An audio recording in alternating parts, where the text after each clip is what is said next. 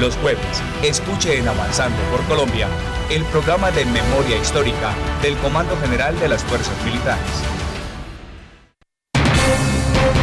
Muy bien, todos los jueves a esta hora a través de la radio del Ejército Nacional abrimos este espacio para hablar desde distintos eh, frentes, desde la tarea que cumplen nuestros soldados en todo el país. Como es habitual, nos acompaña el subteniente Wilmer Yesid Piña y nos trae invitados muy especiales. ¿De qué se trata, teniente? Buenos días, buenas tardes.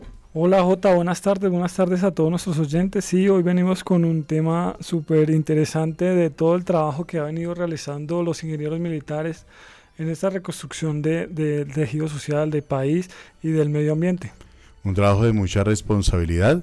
De hecho, le hemos eh, seguido la pista a los ingenieros en tareas como, por ejemplo, el paso del huracán Iota por Providencia, las secuelas que ya han quedado y la labor conjunta con el Comando de Apoyo de Acción Integral y Desarrollo en todo el archipiélago, lo que se viene haciendo en otras zonas del país y por supuesto las secuelas que deja el invierno con algunas de las principales vías de Colombia seriamente afectadas en temas de movilidad, pero que son recuperadas gracias a estos hombres que portan sobre sus hombros las torres de Castilla. Pues nos acompaña el señor Teniente Coronel Wilson Enrique Tobar Sarmiento, él es oficial del Arma de Ingenieros, es ingeniero civil profesional de ciencias militares, con posgrado en alta gerencia, especialista en seguridad y defensa, especialista en derechos humanos y también pues amplio conocedor de todo este tema y esta responsabilidad que tiene el Ejército de Colombia. Actualmente es el director de gestión ambiental del Ejército Nacional. Coronel, gracias por acompañarnos, bienvenido, buenas tardes.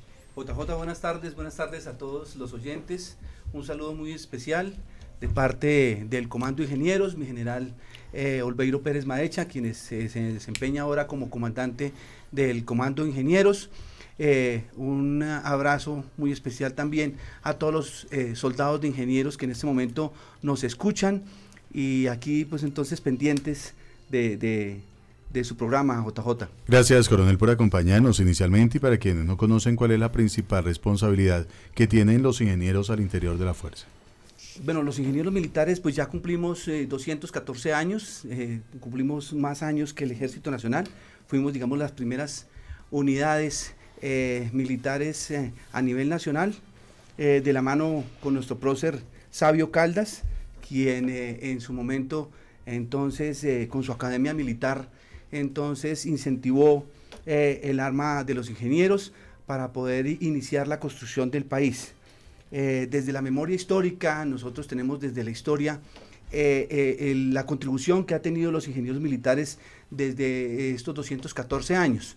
Eh, pues las carreteras, eh, digamos en esencia, el 46% de las carreteras que se aperturaron en el país en este momento fueron construidas por ingenieros militares.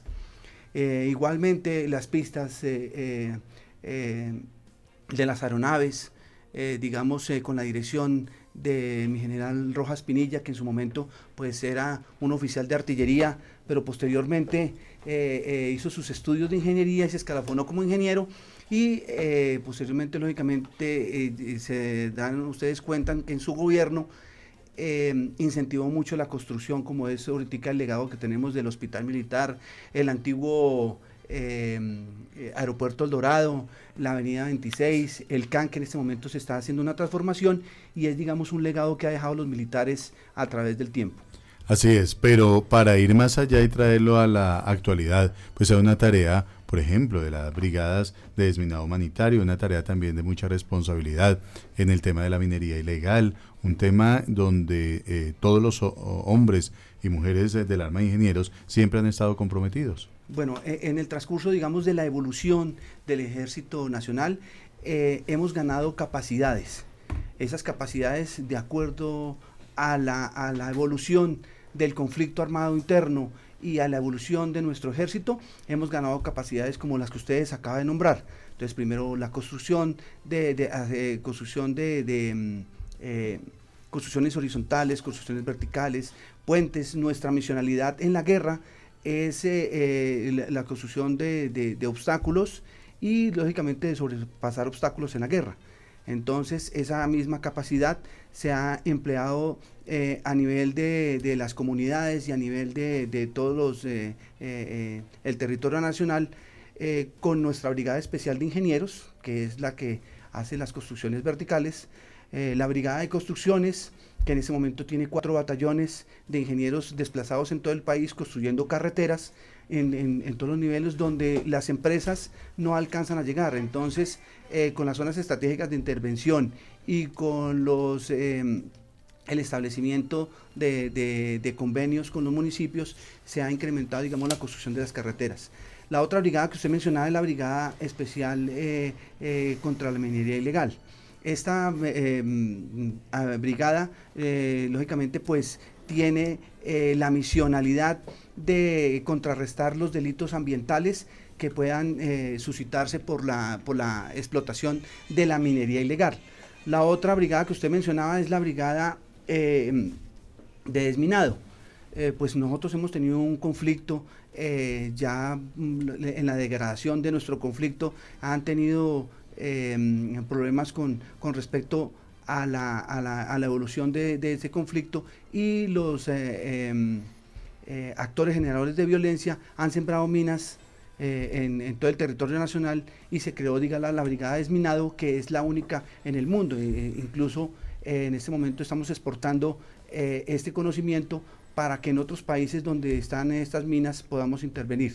Además, allá hay un trabajo importante incluso de mujeres que son seleccionadas para cumplir esa tarea, Teniente Piña. Así es, Jota. cuando habla mi coronel de todo este tema de de minería ilegal eh, hacemos un, un, alto en el camino de esas capacidades que ha venido ejecutando el Comando de Ingenieros y pues el Ejército Nacional en estos temas de medio ambiente. Me gustaría preguntarle a mi coronel cómo se ha visto afectado el medio ambiente o la gestión ambiental durante el marco del, conflicto. Eh, bueno, eh, con esta pregunta muy interesante, el activo estratégico del gobierno nacional en este momento es el medio ambiente y la recuperación del medio ambiente. Es conocimiento de todos que más de 500 mil hectáreas han sido deforestadas a nivel nacional y han sido afectados muchos ecosistemas. En este momento el Ejército Nacional ha ganado una capacidad para la recuperación ambiental de estos ecosistemas. Como todos los soldados se encuentran, digamos, eh, em, dispersados en todo el territorio nacional, eh, estamos em, en, sitios donde, digamos, la población civil o de pronto las entidades no pueden llegar. En esos sitios inhóspitos se están construyendo viveros para hacer recuperación ambiental de los ecosistemas que están siendo degradados. Entonces, como son los páramos, los semipáramos, eh, los bosques altoandinos, y también en este momento estamos eh, recuperando eh, selvas o o ecosistemas endémicos. ¿Qué quiere decir endémicos? Endémicos son los que ya están eh, desapareciendo. Entonces, como es en el bosque seco andino, eh, estamos construyendo viveros para hacer esa recuperación. Esto lo hacemos de la mano con el Ministerio de Medio Ambiente y de la mano de las corporaciones eh, autónomas regionales a todo nivel nacional. Somos el, el músculo reforestador del gobierno nacional. Veo usted que, eh, Mario, que eh, precisamente hoy a través de la radio del Ejército Nacional y en los últimos días le hemos venido haciendo eh, seguimiento a esa presencia de nuestros hombres en regiones como el Páramo de Sumapaz, entre otros. Sí, señora, ha llamado mucho la atención de la opinión pública y de los medios de comunicación este trabajo de los hombres y mujeres de este importante batallón, importante desarrollar en Coronel cómo ustedes están eh, construyendo estos viveros y sobre qué autoridades los están asesorando para las especies que deben reforestar. Bueno, nosotros estamos eh, em, eh, ganando, como les digo, esta capacidad porque no todas las especies, digamos, que estamos haciendo este proceso de recuperación se pueden trasladar a algunos páramos. nosotros tenemos el 94% de todos los páramos a nivel mundial el 94%. Y la característica de estos páramos es que pueden, digamos, recolectar el agua del medio ambiente y llevarlo a la tierra para, para eh, digamos, enriquecer los ríos y nuestras fuentes hídricas. Por eso es que nosotros somos el país más biodiverso del mundo. Eh, estas, eh, estos viveros nacieron, digamos, por la iniciativa de los soldados de poder, digamos, sembrar los frailejones o sembrar eh, especies allí para hacer recuperación, pero lo hacían artesanalmente. En este momento, de la mano con el Ministerio de Medio Ambiente, eh, tenemos un apoyo para tecnificar estos viveros. Y eh, como no es misionalidad del ejército, digamos, hacer la recuperación, entonces de la mano con los parques nacionales, porque la mayoría de los páramos pues hacen parte de los parques nacionales, ellos son los que nos dan, nos, nos acompañan para em, enriquecer, digamos, esa investigación, porque somos pioneros también en la investigación y en la siembra de frailejón para la recuperación de este ecosistema. Muy bien, pues viene usted también acompañado del Sargento Segundo Julio César Cubillos, a quien conocimos aquí desde hace muchísimo tiempo, ya había estado en esa mesa de trabajo, hablando de la experiencia que tiene él desde su escenario en todos estos trabajos, Sargento Cubillos. Eh, muy, buenos muy buenas tardes. Sí, queremos pues dar a conocer todo el trabajo que hacemos los soldados en Colombia. Sabemos que pues el soldado es garante de la seguridad y la defensa, pero también estamos trabajando en pro de conservar y proteger el medio ambiente, que es lo más importante. Entonces, eh, con este trabajo que viene realizando el Ejército Nacional, el Comando de Ingenieros, lo que buscamos es empezar a reforestar todas esas áreas que fueron biodegradadas por diferentes factores, como la minería ilegal, la, grupos al margen de la ley, eh, la ganadería, tala de, indiscriminada de árboles, la quema de, árboles. Entonces vamos a empezar a trabajar con llevando las experiencias que llevamos de los soldados a todo el campo, pues ya del territorio a lo largo y ancho del territorio nacional. Entonces, pues eh, lo que buscamos es empezar, por ejemplo, trabajar, por ejemplo, en la recuperación de la isla de San Andrés y Providencia fuera de las viviendas que están trabajando allá. También se va a empezar a trabajar en la recuperación ambiental de la isla, donde ya se han hecho dos viveros, pero ahorita, pues por medio del Ministerio de Medio Ambiente se van a construir cuatro, que son dos en Providencia y dos en, en San Andrés, en San Andrés Islas. Muy bien, su fortaleza es precisamente esta. Eh, la fortaleza mía es la construcción de viveros, pues yo inicié en el páramo Barragán construyendo el, primer laboratorio científico pues en convenio con el Ejército Nacional y con la Corporación Autónoma Regional del Valle del Cauca, pues donde este trabajo fue muy galardonado muy pues bien, bien merecido, donde hemos, eh, tenemos galardones de, del espectador, Caracol y WWF al aporte más importante de la conservación del medio ambiente en Colombia. Vea usted, hay talento y gente valiosa en el ejército, coronel. Pues, gente, vamos a eh, invitar a nuestros oyentes a destacar con este tema que resume esta actitud que tienen los hombres del Ejército Nacional para sacar adelante todos estos procesos. Echados para adelante. Echados para adelante. Echados para adelante. En una sola banda Así recuerdo que te conocí,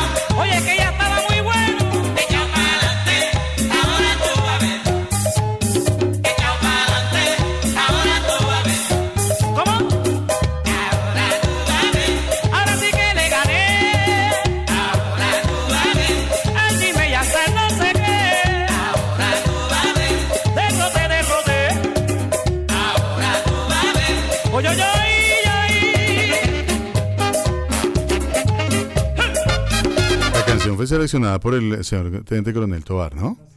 Pero es que resume ahí lo que uno anhela, ¿no? Salir y echar para adelante. Sí. ¿Mm? Pues eh, esta canción eh, me hace recordar muchas cosas, eh, digamos, en mi juventud y todo eso. Entonces hay muchas personas que no creen en uno, o de pronto que no estiman, digamos, no valoran lo que uno hace. no valoran. Entonces, después de que uno muestra sus, sus cosas, después de que uno prospera, después de eso, lógicamente, eh, eh, eh, de la mano de Dios y la mano con la familia, demuestra sus condiciones. Y por eso es que dice chao plante. Y es la familia, sin lugar a dudas, el motor inspirador, motivador de todo lo que hacemos a diario y más en una institución como el ejército, coronel. Señor, la canción también menciona que hay mucha gente que no cree en uno. ¿sí? O no cree en, en las personas. Eh, no porque, digamos, eh, desestime lo que está haciendo, sino de pronto, am, por de pronto envidias o alguna circunstancia, y después con el esfuerzo, el trabajo, el empeño, demuestra sus condiciones y entonces eh, puede demostrar que echado para adelante puede avanzar. Y da resultado. Sí, señor. Coronel, hablemos de la operación Artemisa. Bueno, la operación Artemisa anteriormente, pues el Ejército Nacional no tenía la herramienta para poder contrarrestar los delitos ambientales, o sea, no teníamos el, eh, eh, la herramienta jurídica para poder intervenir. En nuestros eh, retenes podían pasar madera, podía pasar las personas pues con sus animales colgados en el cuello, sus tigrillos, etcétera, etcétera, y nosotros no teníamos la forma, digamos, de evitar, eh, digamos, eh, Controlar. el- eh, de controlar, no teníamos la forma de evitar, digamos, el, eh, el tráfico de la, de la fauna y de la flora. Eh, eh, con eso y con la minería ilegal, eh, con eh, la ganadería eh, expansiva y todo eso, las corporaciones autónomas regionales y las autoridades ambientales le pidieron, digamos, a la- al, al Ejército Nacional que les apoyaran. Entonces se crearon las burbujas ambientales. No sé si JJ se acuerda Claro, de claro. las burbujas ambientales. ¿En qué consistían las burbujas ambientales? Las burbujas ambientales eran, digamos, nosotros éramos como el tercer anillo. Entonces las corporaciones eh, hacían control, eh, la policía, digamos, en un anillo eh, ma- más la fiscalía y un tercer anillo que éramos nosotros, que éramos el control y fue muy efectivo. En ese momento decomisamos aproximadamente 14 mil metros cúbicos de madera y más de 500 especies de fauna y muchas especies de flora. Entonces se creó la Operación Mayor Artemisa, que es una operación mayor. La operación mayor es la que empeña todo el ejército en un objetivo. Vincula a todo el mundo. Vincula a todo el mundo. La Fuerza Aérea, el Ejército, la Armada, la Fiscalía, la Policía, todos empeñados, digamos, en contrarrestar estos delitos que son los delitos ambientales. Entonces, apenas eh, el 19 de abril del año 2019, en los cuales se estableció la Operación Mayor Artemisa, es la operación que más resultados operacionales Ah. y más resultados significativos le ha dado la nación en este momento. Esa operación se ha desarrollado con tanta fuerza, especialmente en qué departamentos del país. en- a, a nivel nacional. Pero entonces le voy a dar un dato más o menos eh, de lo que hasta el momento nosotros hemos eh, eh, mm, logrado.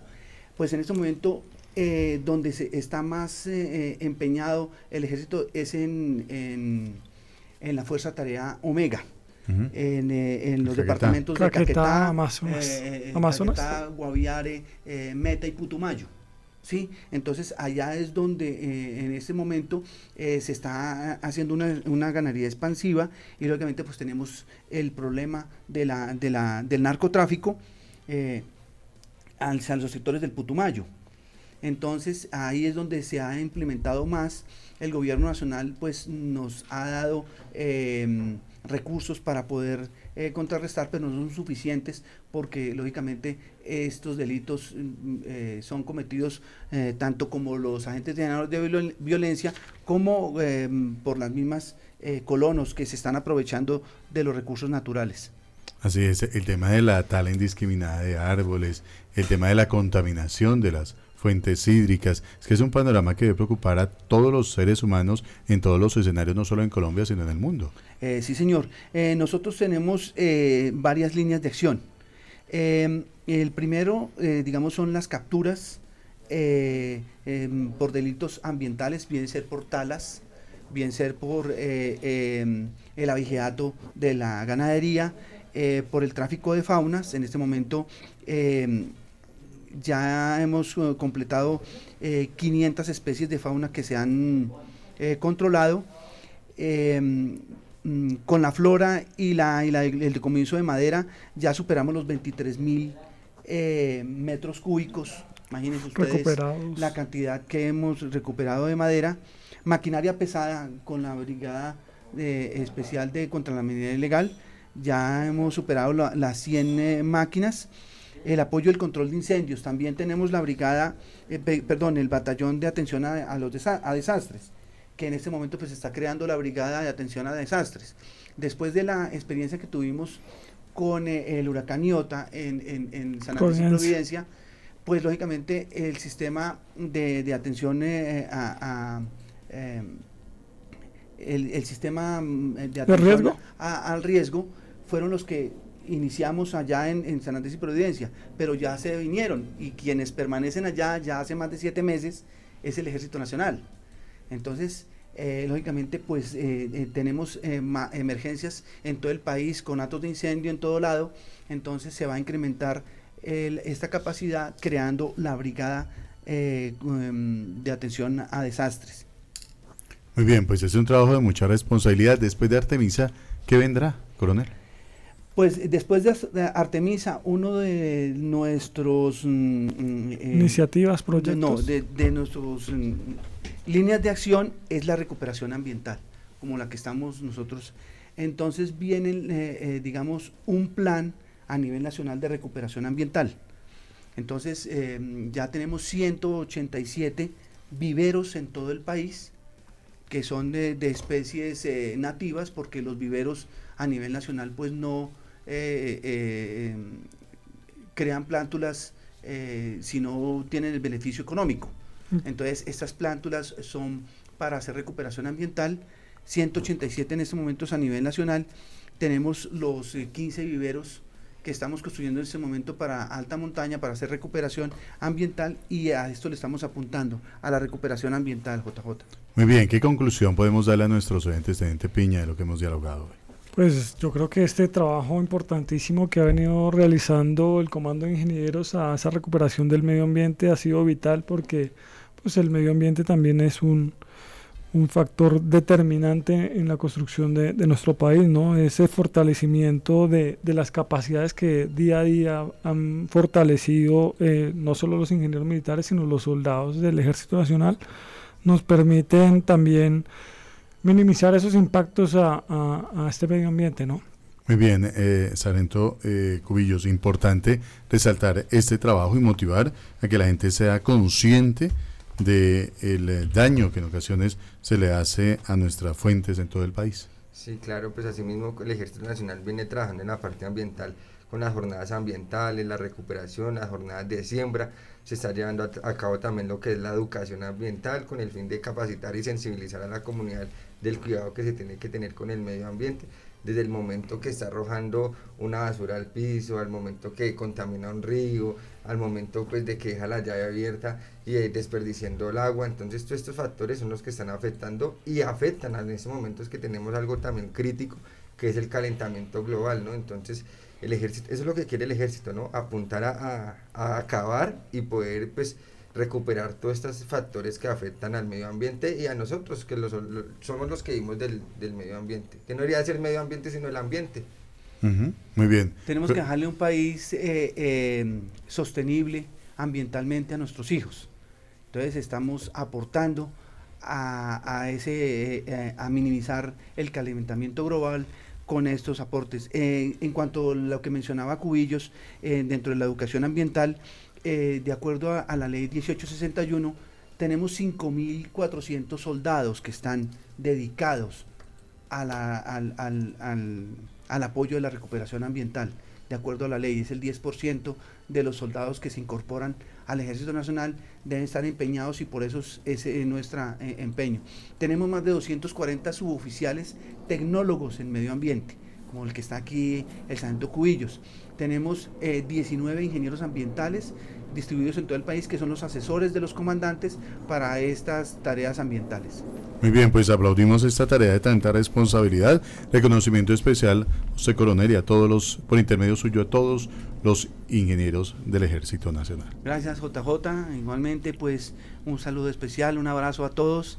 Eh, recuerden, pues el 4 eh, de octubre eh, celebramos el Día de los Ingenieros y entonces los esperamos en cada una de las 17 unidades que tenemos en todo el, país para que nos acompañen y celebrar lógicamente los 215 años de nuestra creación. Así es, allí estaremos con todos los hombres de la divisa púrpura. Gracias, Teniente Piña, por traernos esta calidad de invitados. Jota, eh, a ti, a todos nuestros oyentes, a Gutiérrez que está hoy en el máster, a la calidad de invitados que tenemos el día de hoy y pues los esperamos el próximo jueves con un interesantísimo programa. Muchísimas gracias a todos, Arento Primero Gutiérrez, muchísimas gracias, invitación para que nuestros oyentes continúen con nuestra programación habitual. Nos vamos, Mario, pendientes de distintos factores, uno de ellos lo que ocurre en unas regiones del país, algunas regiones del país que se han visto seriamente afectadas por los deslizamientos de tierra. Sí, señor, especialmente aquí en Cundinamarca, en el departamento de Antioquia, en el departamento del Chocó, en donde precisamente eh, los batallones de atención y prevención de desastres están prestos a darle la mano a esos damnificados por la ola invernal. Ya empezó a llover en Bogotá y en la ah, región andina. Ya vamos a mojar. Bueno, 12.58 mañana, los esperamos a las 6 con la venia de Dios y todas las noticias.